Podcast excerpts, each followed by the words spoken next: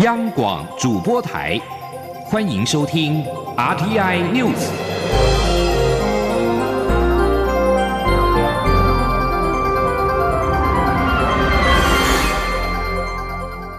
听众朋友您好，欢迎收听这节央广主播台提供给您的 RTI News，我是张顺祥。行政院长苏贞昌今天针对 WHO 终于公开的赞扬台湾的防疫做得非常好。重申台湾 can help and Taiwan is helping，希望 WHO 以专业考量，让台湾的经验对世界做出贡献。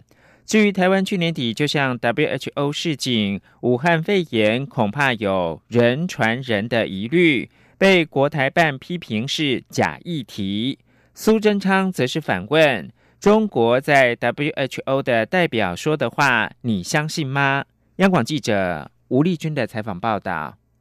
面对俗称武汉肺炎的 COVID-19 疫情持续延烧全世界，台湾在去年底就向 WHO 示警，指出武汉肺炎恐有人传人的疑虑。美国总统川普也就此公开质疑 WHO。不过，国台办发言人朱凤莲十七号批评相关示警邮件是假议题，仅是引述武汉卫健委公布的内容，并没有其他资讯，不存在。所谓台方首先向世卫组织报告的情况，对此，行政院长苏贞昌十八号受访时则回击：“中国在 WHO 的代表说的话，你相信吗？”他说：“中国在 WHO 的代表说，他一直在照顾台湾人的健康，你相信吗？听得进去吗？所以他讲的那个话，可能要骗世界，但一定骗不了台湾人。”而针对 WHO 秘书长谭德赛十七号再度回避媒体询问有关台湾在防疫上的作为，转由公共卫生紧急计划执行主任 Ryan 代答。Ryan 则终于公开肯定台湾在这次的防疫表现相当好。对此，苏贞昌则是再度呼吁 WHO 以专业考量，让台湾的经验对世界做出贡献。他说。这一次的武汉肺炎，全世界的人都看到，我们全球其实是一家，防疫更不能有破口，疫情更没有国界。台湾一直被政治力排除在 WHO 之外，很可惜。台湾很努力，也台湾 can help，台湾 is helping。希望 WHO 用专业考量，让台湾的经验也能够。对世界做出贡献。苏贞昌指出，台湾去年底就通知 WHO，这个疫情已经在隔离了，意思就是要注意了，因为怕人传人才要隔离。这种情况，内行人一看就懂。可惜，因为台湾不是会员国，不受重视，导致现在疫情延烧全球。现在连 Times 都邀请蔡英文总统分享台湾的防疫经验。也呼吁 WHO 能让台湾分享相关的资讯，帮助全世界。中央广播电台记者吴丽君在台北采访报道。在遭国际批评忽略台湾之后，世界卫生组织十七号再度辩解，与台湾有定期对话，强调与所有的抗疫国家学习很重要之外，更首次赞扬台湾的防疫表现。但一提到参与世界卫生大会，则说非其全责，由会员国来决定。世卫组织十七号在日内瓦总部召开记者会前，美国总统川普推文质疑 WHO 忽略台湾卫生官员警示有人传人的邮件，对俗称武汉肺炎的二零一九冠状病毒疾病做出了误导性的主张。这是川普首度公开以台湾警示质疑 WHO 处理不当，但 WHO 的秘书长谭德赛十七号并没有对此发表评论。会中媒体提问，外界有很多关于台湾在疫情中遭到排除的批评，而且台湾病例很少，可以向世界提供防疫的经验。询问 WHO 的说法，对此谭德赛不回应。同样头一转，把问题丢给专家。这是继四月十五号记者会之后，WHO 三位高层官员的第二度接力代答。俗称武汉肺炎的二零一九冠状病毒疾病肆虐全球，台湾本周却三度零新增确诊病例。华府智库学者葛莱仪十七号特别录制短片，探究台湾如何有效的对抗疫情，并将成果归功于台湾政府防疫的迅速善用科技。目前只有少数国家有效抑制病毒传播，台湾就是其中之一。至于台湾的如何有效的防疫呢？葛莱仪举例，是为去年十二月三十一号接获武汉有多起不明原因的肺炎通知，台湾的卫生单位立刻开始针对来自武汉的班机上机检查乘客是否有症状，有症状者就会被隔离。不过，葛莱仪表示，台湾在抵抗疫情上面虽然是表现出色。但由于被视为排除在外，台湾防疫需要下更多功夫。也因为没有办法及时从世卫获得讯息，他强调，世卫排除台湾两千四百万民众的行为，损害到全球的卫生安全。此外，台湾疫情控制成绩持续受到国际肯定。印度新德里电视台十六号晚上在印地语频道新闻节目当中。赞扬台湾超前部署的作为，在控制疫情上面堪称是典范，并分析台湾成功抗疫的原因。台湾迄今仍未动用封城等限制民众移动的手段来控制疫情，这也说明台湾政府超前部署的优秀防疫作为。台北当代馆艺术馆十八号开始推出由日本艺术家策划的“表现的不自由”展，展出日韩六组艺术家曾经因为审查机制而被视为禁忌的作品。原本最受到争议的焚烧天皇肖像的录像作品，则没有出现在这次来台湾的展览里面。馆长骆丽珍表示，展览的目的不在于谴责。而是希望，当艺术对尖锐的政治议题时，可以开发出的一种和公众对话的可能性。央广记者江昭伦报道。展出南韩慰安妇触及天皇形象争议作品的日本表现的不自由展特展，十八号起在台北当代艺术馆展出。表现的不自由展策展概念。最初源自于二零一二年，国际相机品牌尼控取消韩国摄影师安世宏有关慰安妇的作品展出事件。之后，日本策展团队在二零一五年策划了第一档表现的不自由展，展示曾受审查被视为禁忌的作品。二零一九年，日本团队以同样的概念连续策划表现自由展，在那之后，在爱知三年展中展出，却又引来威胁抗议，迫使展览一度终止。该事件当时还在日本和国际上引起相当激烈的讨论。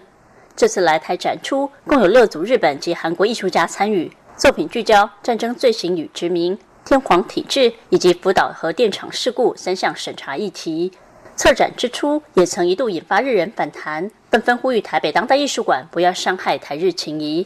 但据了解，除了最受争议的焚烧日本天皇肖像录像作品没有来台展出之外，几个重点的展品，台湾民众还是看得到。最受瞩目的，则是岛田美子版画作品《应该被烧毁的画》。该作品主要是回应1986年艺术家大浦现行的作品受到富山美术馆审查并烧毁而有的创作。画面中，艺术家刻意制造焚烧后的痕迹，看不到画中人物的面貌，但从身形及军装的外观特征，似乎为日本裕仁天皇的肖像，影射当初烧毁作品的行为。其中消失的脸孔暗示着二战罪责的归属议题，为爱知三年展期间备受瞩目的作品之一。岛田美子另一件试着成为日本慰安妇之雕像影像作品。影片中，艺术家身着日式和服，如雕像般静坐在各地日本驻外的大使馆、纪念碑等地演出，同样令人印象深刻。呐喊与低语、福岛记录与记忆摄影作品和福岛樱井影像作品，则与日本大地震及福岛核灾有关。过去这两件作品在其他地区展出时，也都曾被拒绝或遭到审查与修改。当代馆馆长骆丽珍表示，这次展览表面上讨论的好像是审查机制，什么作品只要不被某些意识形态或权力机构所认同，就会遭到审查。但策展团队更关注的是透过这些审查机制，重新审视战争、天皇体制与福岛核灾事故。骆丽珍说：“台湾在殖民统治、威权时代，许多文学或艺术表现也都会遭到审查。相似的历史经验，台湾人并不陌生。因此，台北当代馆推出表现的不自由展，绝对不是只是引进一个仪式性的巡回展而已，也不是为了谴责谁，而是希望借由艺术促使更多公众对话。”陆丽珍说。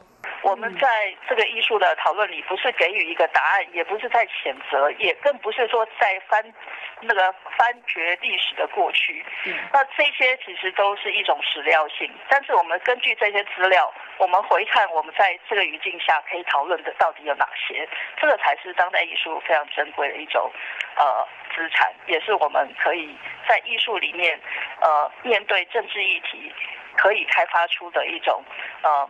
和公众对话的可能。骆丽珍指出，表现的不自由展也曾疑是韩国展出，但台湾与韩国观看这个展的在地语境可能不太相同。尤其台湾是一个多元开放的社会，什么议题都可以谈。透过该展览，让民众回看台湾自己过去的历史，同时打开我们和亚洲及其他世界相对应的这些经由艺术表现的讨论，其实相当有意义。中国电台记者张超伦台北采访报道。持续把新闻焦点回到 COVID-19，法国戴高乐号航舰群大概有九百四十名的官兵确诊武汉肺炎。法国参议院十七号引述首席军医官的说法，发表声明表示，法国航空母舰戴高乐号航舰群两千三百名官兵大概有九百四十人确诊了俗称武汉肺炎的二零一九冠状病毒疾病。路透社报道，在跟首席军医官杰内罗举行闭门听证会之后，参议院说，戴高乐号上的五百名人员当中出现不适的症状。法国军方一直为自身处理戴高乐号武汉肺炎疫情的方式来辩护。世界卫生组织突发卫生事件规划执行主任莱恩十七号表示。世卫组织不确定血液当中有抗体存在，是否能够让俗称武汉肺炎的二零一九冠状病毒疾病患者完全的免于二次感染。路透社报道，莱恩在记者会上也说，即使抗体有效，几乎没有迹象显示很多人产生抗体，可开始为更广泛的人口提供所谓的群体免疫。他说：“我们现在收到的很多初步资讯显示，出现血清转化人口比率相当低。”莱恩表示，外界预测社会上大多数人口可能已经产生抗体，但普遍证据没有支持这项说法，因此可能没有办法解决各政府的问题。接着，把新闻焦点关注到美国。总统川普十七号宣布一项规模达一百九十亿美元的财务纾困方案，以协助农牧产业度过因为实施俗称武汉肺炎的二零一九冠状病毒疾病防疫措施而产生的严峻经济的衰退。这项计划将包括了直接给付资金给农人、牧人跟生产者。农业部长帕杜表示。美国的农民因需求剧烈变化而遭受沉重打击，在封锁以及居家的措施之下，学校、餐厅暂时的关闭，外食的美国人也比以前少。这种现象打乱着食物供应链，迫使许多地区的农人毁弃奶制产品，把作物埋入到土里，现在已经没有人购买。他还表示，纾困的方案里面大概有三十亿美元会用来向这些农人收购牛奶跟农产品，然后再送到社区的食物银行去。此外，川普还希望能够恢复政治的集会。目前，川普只能留在白宫。新闻由张顺祥编辑播报。大家好，我是赖全义副教授。在户外或低风险场所短时间佩戴的医用口罩，能不能重复使用呢？用电锅无水加热可以达到杀菌效果。且经食药署进一步评估，不会影响口罩的过滤效率。将锅架及内锅依序放入电锅，再平放口罩，盖上锅盖，按下电锅开关，等约三分钟，该自动跳起，再静置五分钟就完成了。每个口罩最多重复杀菌三至五次，急需丢弃。再次提醒大家。